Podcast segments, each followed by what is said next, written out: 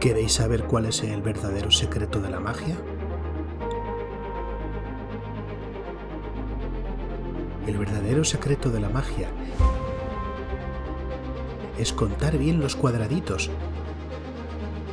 para poder alcanzar muchos orcos con tu bola de fuego.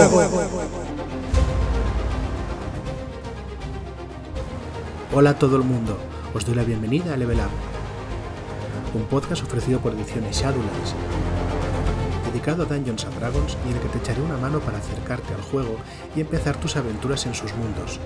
Yo soy Nacho G. Master y hoy seguimos hablando de la magia en Dungeons and Dragons.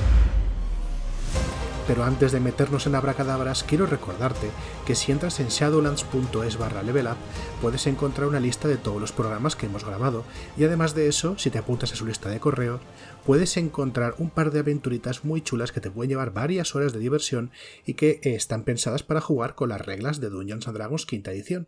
Así que, en fin, yo no me lo pensaría. Te recuerdo que la semana pasada estuvimos hablando sobre la magia en Dungeons and Dragons, qué es y cómo se traduce en los rasgos de los personajes, de dónde sacan esa energía y qué atributos usan para usarla. Pero nos quedamos pendiente de hablar en cómo se lanza un hechizo. En Dungeons and Dragons, evidentemente. A ver si te crees que te voy a enseñar a hacer magia en el mundo real. Ya te digo yo que no estaría haciendo un podcast si yo supiese hacer eso. Cuando quieras lanzar un conjuro en Dungeons and Dragons, lo primero que tienes que hacer es, efectivamente, escoger qué conjuro quieres lanzar y luego echar un buen vistazo a los componentes y a las cosas que te marca el conjuro, qué campos eh, se refiere o qué campos tiene el conjuro que tengas que prestar atención.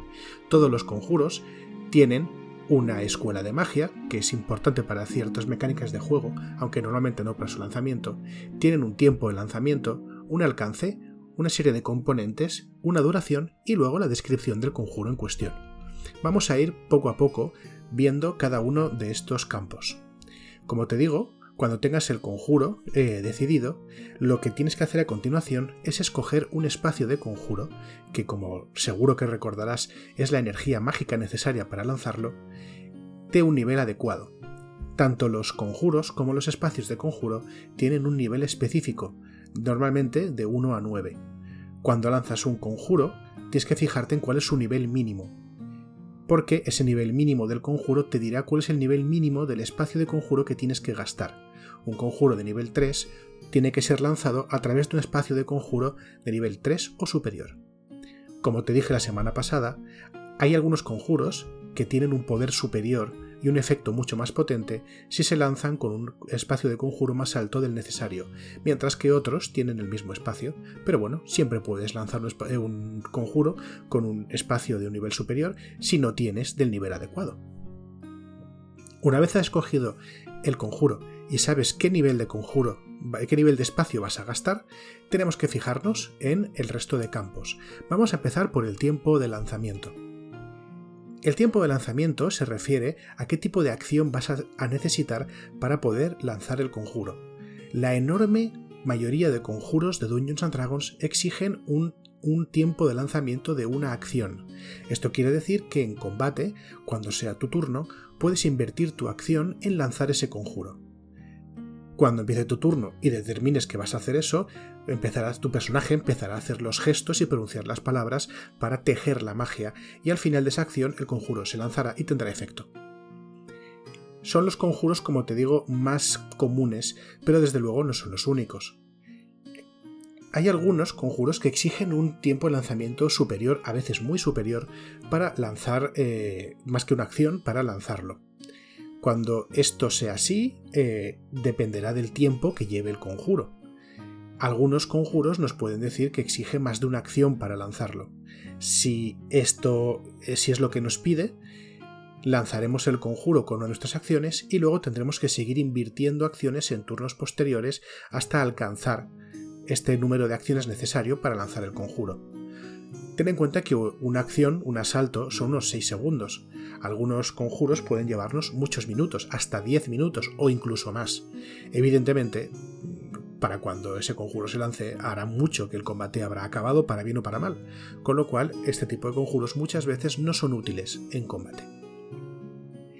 Sin embargo, algunos conjuros tienen un nivel, una, velocidad de lanzamiento, por así decirlo, tienen un tiempo de lanzamiento inferior incluso a la acción. Algunos de ellos pueden lanzarse como reacciones. Cuando un conjuro puede lanzarse como una reacción, también especificará cuál es el disparador de esta reacción. El conjuro eh, de reacción más común, creo yo, es el conjuro escudo, que se puede lanzar cuando aparece su disparador, que es que un ataque atraviese tu clase de armadura, es decir, te impacte, o bien que seas objetivo de un hechizo de misil mágico. Si alguno de estos dos disparadores se produce, como reacción serás capaz de lanzar el conjuro escudo, en el caso evidentemente de que tengas disponible ese conjuro para lanzar, ya sea porque lo conozcas o porque lo hayas preparado. Existe también la posibilidad de lanzar conjuros como acción adicional. Algunos conjuros tienen ya previsto como tiempo de lanzamiento el uso de una acción adicional, mientras que otros pueden ser lanzados como acción adicional usando alguna capacidad especial del personaje, por ejemplo, la metamagia del hechicero. Los conjuros que utilizan una acción adicional son un poco complicados porque tienen una regla especial que ha causado mucha confusión entre los aficionados de Dungeons and Dragons. Veréis, la regla dice así: un conjuro lanzado con una acción adicional es especialmente rápido. Como debes usar una acción adicional para lanzar un conjuro de este tipo, no podrás haber utilizado una acción adicional anteriormente en este turno. Además, tampoco podrás lanzar ningún otro conjuro en el mismo turno, con la excepción de un truco cuyo tiempo de lanzamiento sea de una acción. Esto es especialmente importante porque lo que nos está diciendo en esencia es que si lanzas un conjuro usando una acción adicional, en el mismo turno ya no puedes lanzar ningún otro conjuro que no sea un truco, un conjuro de nivel 0, con un tiempo de lanzamiento de una acción. Esto implica que si usamos un conjuro de acción adicional, por ejemplo un paso brumoso, o una palabra curativa, no podemos usar nuestra acción para lanzar ningún otro conjuro que sea, eh, que no sea, mejor dicho, un truco. Pero es que tampoco podríamos lanzar conjuros de reacción en el mismo turno en el que hemos lanzado este conjuro de acción adicional. Voy a poner un ejemplo práctico.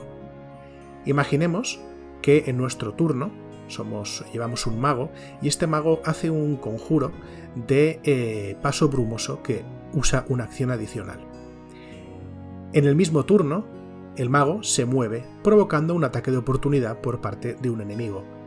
Para defendernos de ese ataque de oportunidad, podríamos intentar lanzar el conjuro escudo como reacción a su ataque, pero no podríamos, porque ese conjuro escudo como reacción está sucediendo en el mismo turno en el que hemos lanzado eh, paso brumoso. Y esto nos lo impediría. En el mismo turno en el que nuestro mago lanza paso brumoso, solo podría lanzar un tipo de conjuro más usando su acción, que es un truco, ya sea, no lo sé, prestidigitación, luz, eh, saeta de fuego, el que sea. Esto ha traído muchísimos, eh, muchísimos eh, ríos de tinta virtual y muchas discusiones y muchas preguntas al equipo de diseño, pero la interpretación literal de las palabras nos viene a decir esto. Tened en cuenta que esto no quiere decir que solamente se pueda lanzar un solo conjuro cada turno. Si el lanzador de conjuros tiene acceso a más de una acción cada uno de sus turnos, por ejemplo, si estamos hablando de un eh, caballero arcano, un guerrero, como sabéis, el guerrero es capaz de usar una aptitud, eh, la acción súbita, que le permite usar dos acciones en el mismo turno pues un caballero arcano que tiene acceso a conjuros podría usar dos conjuros de nivel 1 más en el mismo turno, usando cada una de sus acciones. Pero, si usa un conjuro como acción adicional, con esas acciones no podría hacer otra cosa mágica más que lanzar trucos. Lo que bloquea aquí es lanzar un conjuro como acción adicional por lo que en realidad no es de verdad, eh, el límite no está en un conjuro por turno, el límite está en que si usas un conjuro como acción adicional, durante el resto de ese turno no puedes lanzar más conjuros que trucos que tengan un tiempo de lanzamiento de una acción. Esta parte es compleja, pero espero que haya quedado un poquito más clara. Hablemos ahora de los componentes. Los componentes son esos eh, elementos necesarios que el conjurador debe tener a mano o debe realizar para poder lanzar el conjuro. Son requisitos físicos. La descripción de cada conjuro nos dice qué tipo de componentes necesita y siempre van a ser de tres tipos. Verbal, representado con una V, somático, representado con una S, y material, representado como una M. Si un conjuro necesita un componente y no puede satisfacerse, ese conjuro no puede ser lanzado. La gran mayoría de los conjuros exigen un componente verbal, esto es, pronunciación de palabras de poder. Las palabras en sí mismas no son el poder, pero sí permiten canalizar a los mortales el poder que es prácticamente divino. Esto quiere decir que un conjuro que necesite un componente verbal necesita que el conjurador hable en voz alta eh, entonando esas palabras de una manera clara, con lo cual si está enmudecido o si está amordazado no podría pronunciarlas y por tanto no podría lanzar un conjuro con componente verbal. El componente somático es un conjunto de gestos normalmente complejos, eh, intrincados y violentos, dice el libro, me encanta, que debe, realizar el conjurador para poder canalizar la magia. Esto implica que un lanzador de conjuros necesita al menos una mano libre para poder usar un conjuro que precise de componentes somáticos. Por último, los componentes materiales son aquellos ingredientes que se usan y a veces incluso se destruyen para que el conjuro adquiera todo su poder. Normalmente, los lanzadores de conjuros tienen acceso a una bolsa de componentes donde tienen un montón de cosas que usan para lanzar este tipo de conjuros. Pero muchos de ellos, no todos, pueden usar un canalizador mágico, un objeto con el que están especialmente sintonizados y que usan para, eh, pues eso, canalizar el poder a través de él. El uso de canalizadores mágicos normalmente compensa los componentes de cualquier conjuro, con una excepción. Hay algunos componentes de conjuro que especifican que se destruyen durante el uso del conjuro o bien que cuestan dinero. En, cualquiera de estas dos circunstancias, el componente tiene que ser adquirido antes de lanzar el conjuro y no puede ser sustituido por un canalizador mágico es posible que, eh, bueno, es posible no, con toda seguridad, mejor dicho, con toda seguridad, para poder usar un componente material es necesario usar una mano para que, esté libre, para poder manipularlo. No obstante, esta mano que se usa para manipular el componente material puede ser la misma que se usa para realizar los gestos durante un conjuro y también satisfacer el componente eh, somático. Hablemos ahora del alcance. ¿Cómo de lejos puede estar el objetivo de un conjuro? Pues bien, todos los conjuros nos especificarán qué alcance tienen. Para algunos conjuros, por ejemplo el proyectil mágico, el objetivo tiene que ser siempre una criatura específica, mientras que otros, como la bola de fuego, es a quien corresponda, es decir, al que esté dentro del área que tiene el conjuro la mayoría de conjuros está especificado eh, cuál tiene especificado cuál es su alcance concreto, normalmente en pies, porque sabéis que Dungeons and Dragons es un, juego que tiene un gran componente de combate con miniaturas. Eh, pero también se puede abstraer de alguna manera sabiendo que pues aproximadamente pues 10 pies son unos 3 metros más o menos. 30 pies son unos 10 metros más o menos. Existen algunos conjuros que tienen un alcance de toque. Si tiene un alcance de toque, quiere decir que puedes hacer efecto sobre una criatura o un objeto al que toques. Y normalmente, si puedes lanzarlo sobre una criatura a la que toques, esa criatura puede ser tú si te tocas la punta de la nariz, por ejemplo. Mientras que hay otros conjuros que tienen como, eh, como objetivo, como alcance, mejor dicho, el lanzador. Algunos de estos objetivos eh, de estos conjuros, perdón, que tienen como alcance el lanzador, solo tienen eh, efectos sobre ti mismo, como por ejemplo el conjuro escudo del que ya hemos hablado. Pero otros, que tienen alcance lanzador, quiere decir que su efecto se extiende desde el lanzador. Esto es particularmente interesante porque te darás cuenta de que algunos conjuros que causan daño tienen alcance lanzador, y eso evidentemente sería que se hace daño el propio lanzador a sí mismo, lo cual no tiene ningún sentido, y no tiene sentido porque no es así. Eso quiere decir que el área de efecto del conjuro, que veremos un poco más adelante, tiene como origen el propio lanzador. Un buen ejemplo de esto es el conjuro Manos Ardientes, que crea un cono de 15 pies desde el lanzador. El alcance del conjuro es lanzador y el área de efecto es 15 pies en un cono desde el lanzador. Esto, como veréis, eh, es posible es que sea un poco complicado verlo así en abstracto, pero una vez tienes delante las miniaturas y todo esto, pues suele ser más, más sencillo de, de ver. Sea como fuere, bueno, pues que sepáis que cuando veis un alcance que ponga lanzador, hay que leer bien el efecto del conjuro, porque muchas veces se especifica lanzador y entre paréntesis área de no sé cuántos pies, ¿vale?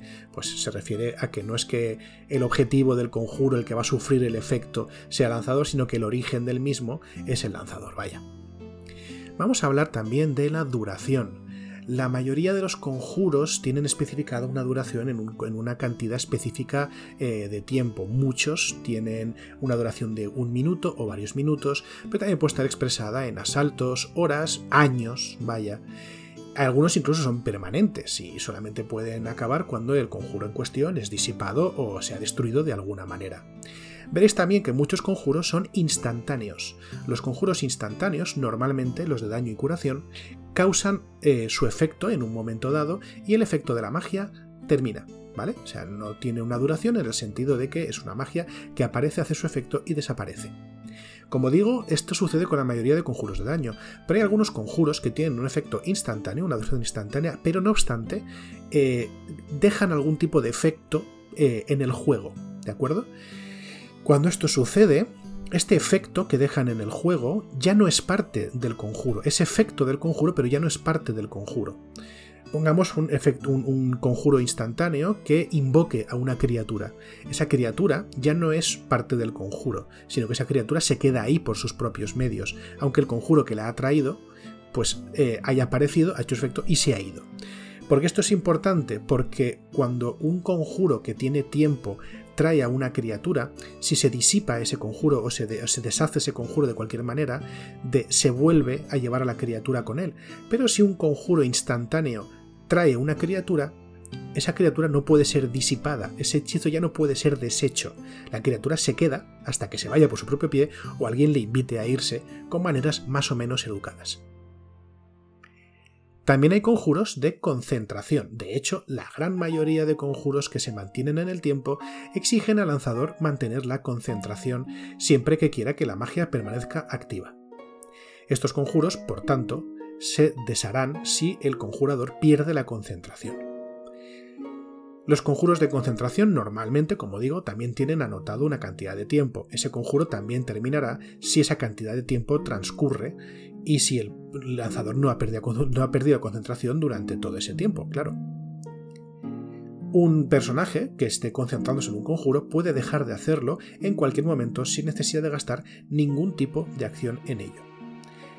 Y me preguntaréis, ¿qué tipo de cosas, aparte por supuesto de la voluntariedad del lanzador, pueden hacer que la concentración deje de mantenerse? Pues os comento. Lo primero que hace que, un personaje deje de poder concentrarse en un conjuro es lanzar otro conjuro que necesite concentración. Pensadlo como una especie de ranura. Una vez lances un conjuro que puede ser mantenido con concentración, esa ranura queda ocupada. Si lanzas otro con las mismas características, es decir, que también exija concentración, la ranura eh, se queda vacía eliminando el primero y entra el segundo. ¿Vale?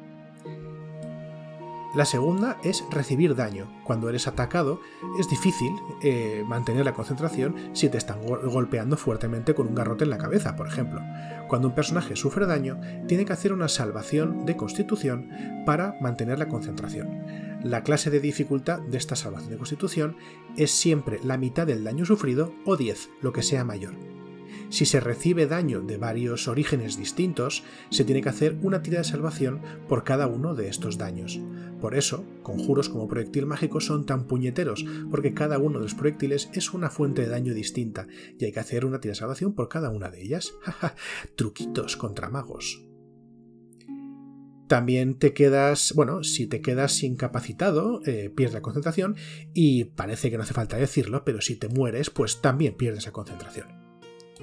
Además, a discreción del Dungeon Master, ciertas circunstancias especialmente molestas, como por ejemplo estar en, una, cubierta de un barco en medio de una tormenta, o bien intentando lanzar un, intentar lanzar un conjuro mientras cabalgas a toda velocidad, pueden exigir una prueba de concentración para seguir manteniendo la misma sobre un efecto mágico que hayas conjurado.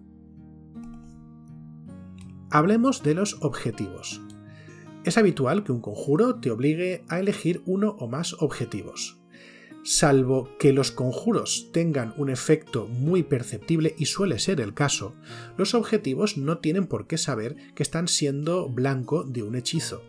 Ten en cuenta, sin embargo, que siempre es posible verte conjurar, a no ser que tengas alguna capacidad que te permita ocultar el lanzamiento del conjuro. Si lanzas un conjuro, por ejemplo, para leer la mente de un, objetivo, no tiene por qué saber que él es el objetivo, pero sin duda te va a escuchar decir cadabra, pata de cabra, y a mover las manos de esa manera tan intensa y violenta que describe el manual. Algunos eh, conjuros te tendrán como objetivo a ti mismo. Siempre puedes verte a ti mismo, a menos ser que pase algo raro y no sea así. Pero en principio, eh, cuando un objetivo, eh, cuando, perdón, como un, cuando un conjuro te tenga a ti como objetivo o pueda ser eh, escogido como objetivo, pues en principio no habrá problema en que, en que lo hagas efectivo. Cuando no puede ser así, cuando se especifique que el objetivo tiene que ser hostil o que explícitamente tiene que ser otra persona distinta a ti.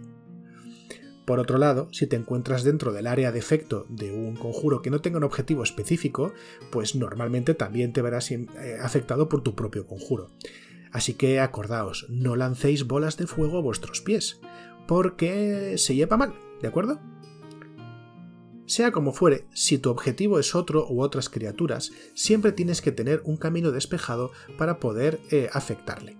Un objetivo despejado quiere decir que tienes que ser capaz normalmente de verle y que no tiene que haber ningún obstáculo eh, que le dé cobertura total.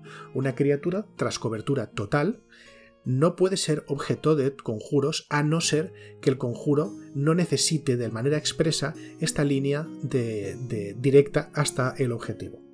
Ten en cuenta que algunos conjuros que son bloqueados por cobertura completa lo son incluso aunque el obstáculo que esté dando cobertura completa de alguna manera sea translúcido o transparente. Si las reglas dicen que da cobertura completa, normalmente no es posible lanzar un conjuro contra ese objetivo cubierto con cobertura completa. Por último, y muy relacionado con el alcance y con los objetivos, está el área de efecto. Veréis, muchos conjuros, especialmente los de daño, eh, afectan a todo lo que se incluye dentro de un área de efecto específica. Este área de efecto está siempre especificada como una forma concreta y eh, una medición en pies. Como sabéis, estos pies se pueden traducir a casillas cuando se esté usando un tablero para representar los combates, donde 5 pies es una casilla. El juego nos da una explicación bastante detallada de varios tipos de área de efecto, como son el cilindro, el cono, el cubo, la esfera y la línea. Yo aquí no os voy a hacer esta explicación porque es larga, es ardua, exige mucha más, ¿cómo decirlo? Hacerlo, explicarlo más fácil de lo que pone el manual, exige un nivel de inteligencia espacial y geométrica que yo no tengo, ¿vale? Pero vaya, eh, si lo leéis en el manual está bastante bien explicado eh, a qué se entiende como cada una de estas formas y que un ejemplo de los conjuros que las usan. Lo que sí que os voy a decir es lo siguiente.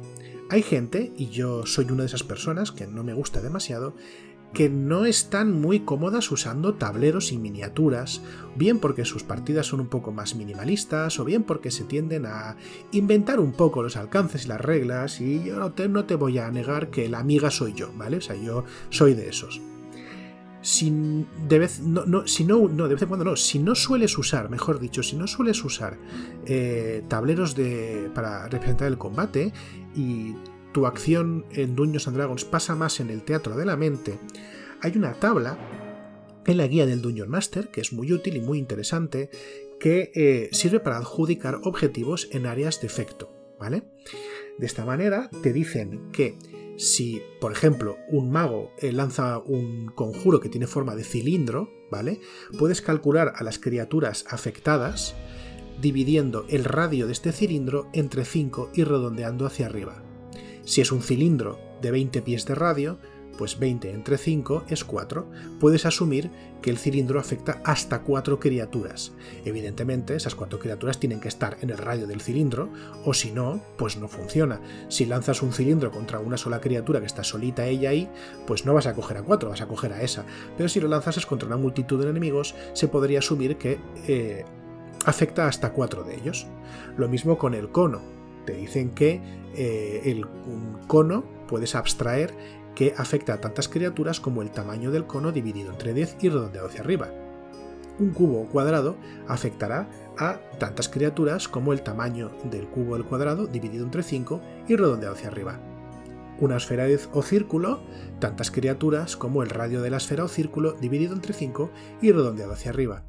Y una línea afectará a tantas criaturas como su longitud dividida entre 30 y redondeado hacia arriba. Todos estos tamaños, radios, longitudes, etc., siempre medidos en pies, por supuesto.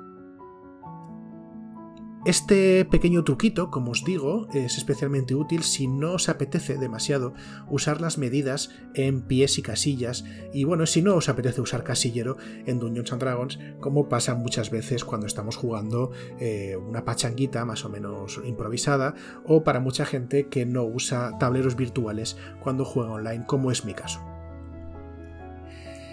Vamos a ir acabando porque os quiero hablar de un par de cosillas más. Para empezar, eh, vamos a hablar de las tiradas de ataque y las tiradas de salvación. Hay muchos conjuros que exigen que el lanzador haga una tirada de ataque para determinar si el efecto afecta o no al objetivo.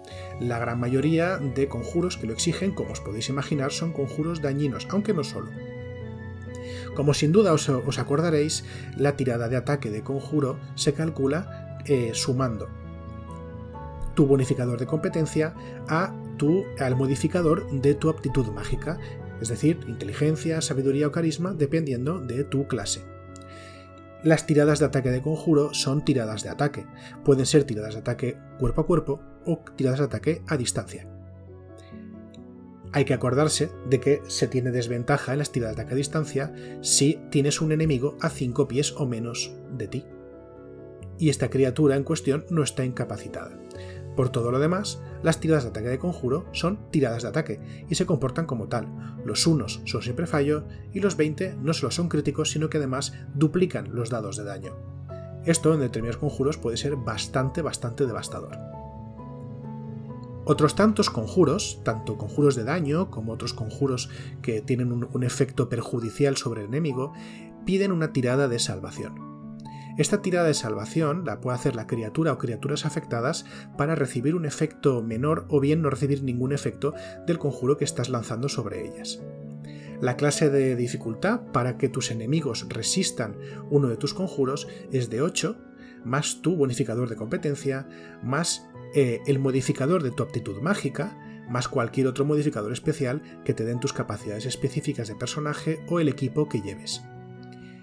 De nuevo, cuando lances un conjuro sobre una criatura y éste permita una tirada de salvación, dependiendo de qué tal mm, cómo de bien le salga, de qué tal le salga la tira de salvación a esta criatura, puedes verte que el conjuro o bien no hace ningún efecto o bien tiene un efecto reducido.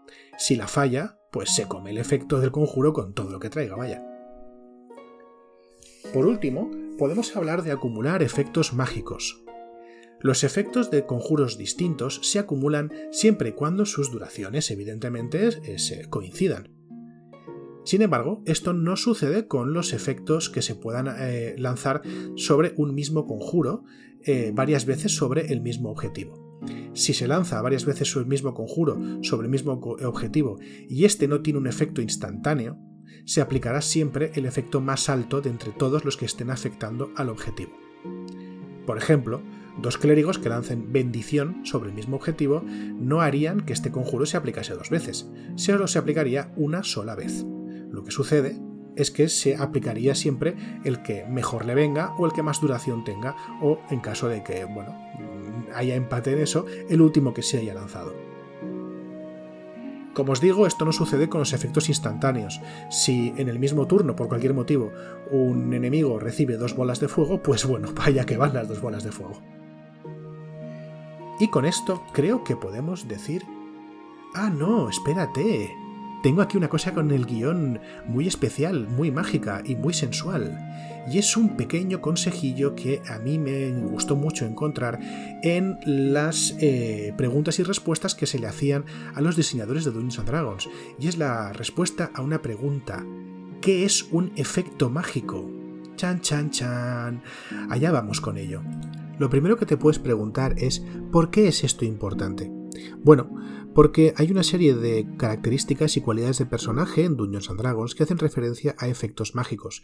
Se me ocurren, por ejemplo, eh, la cualidad racial de los gnomos, ¿no? para ganar ventaja en salvaciones de inteligencia, carisma y sabiduría, o bien eh, creo que hay un juramento de paladín que en un momento dado te da resistencia contra el daño causado por efectos mágicos. Entonces es importante a veces. Ah, bueno, claro, y evidentemente hay cosas como el contraconjuro, ¿vale? O como el conjuro de disipar magia, que afectan a conjuros, pero no afectan, contra, no afectan a efectos mágicos. Entonces, distinguir un conjuro de un efecto mágico es importante. Porque, si bien es cierto que Dungeons and Dragons es un mundo mágico, algunos, eh, algunas de las cosas sobrenaturales que suceden no son necesariamente mágicas en naturaleza. Por ejemplo, los dragones son capaces de volar pese a su gigantesco tamaño y son capaces de exhalar sustancias nocivas por, a través de su aliento, entre ellos pues relámpagos, ¿vale? Entre tú y yo eso suena bastante mágico, pero no es fuente de un hechizo o es, no es fuente de un efecto mágico como tal, sino que es parte de la naturaleza intrínseca de estas criaturas. Según Dungeons and Dragons, según los diseñadores del juego, nos encontraremos eh, ante un efecto mágico si este efecto ha sido creado por un objeto mágico, si ha sido creado por un conjuro o por una capacidad del personaje que permite imitar los efectos de un conjuro, si exige una tirada de ataque de conjuro, si ha sido creado gastando espacios de conjuro, o si su propia descripción dice que es mágico o hace algo mágicamente. Si estamos ante una de estas capacidades, estaremos claramente ante un efecto mágico, por lo cual el aliento de relámpago de un dragón azul no sería un efecto mágico, pese a que es evidente y claramente sobrenatural para cualquiera que lo pueda ver y más fascinante para aquellos que lo estén sufriendo. Si coincide con uno de los criterios que yo acabo de decirte, se puede entender que es un efecto mágico. No obstante, ten en cuenta también que no todos los efectos mágicos son conjuros. Solo es un conjuro si se lanza como un conjuro usando las reglas que hemos visto entre hoy y la semana anterior, o bien también será un conjuro si imita los efectos de un conjuro con nombre y apellido, ¿vale? Si un Drow lanza oscuridad como magia innata, eso es un conjuro. Si un monje del camino de las sombras lanza oscuridad, incluso aunque sea gastando puntos de ki, eso también es un conjuro. Sigue siendo el conjuro oscuridad, aunque se lance usando un sistema alternativo al de espacios de conjuro que hemos visto. Esta parte, como todo lo que rodea a la magia, puede ser un pelín liosa, pero tenerlo, eh, bueno, tenerlo en la recámara o saber que esto existe y que estas definiciones existen puede ser útil para eh, solventar alguna duda que tengáis durante el juego o para, en fin, que no se aprovechen de vosotros, que hay por ahí jugadores muy listillos. Esperando que hayáis quedado saciados de conocimiento arcano, yo me despido y os cito aquí la semana que viene.